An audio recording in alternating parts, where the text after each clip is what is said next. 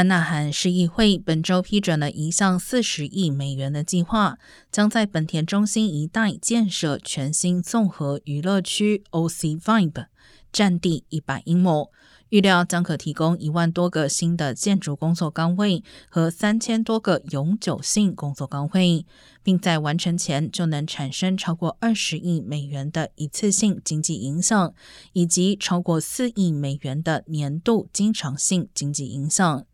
该项目预计将于年底开始建设，第一阶段将于二零二五年向公众开放。目标是在二零二八年洛杉矶夏季奥运会之前完成这个庞大的项目。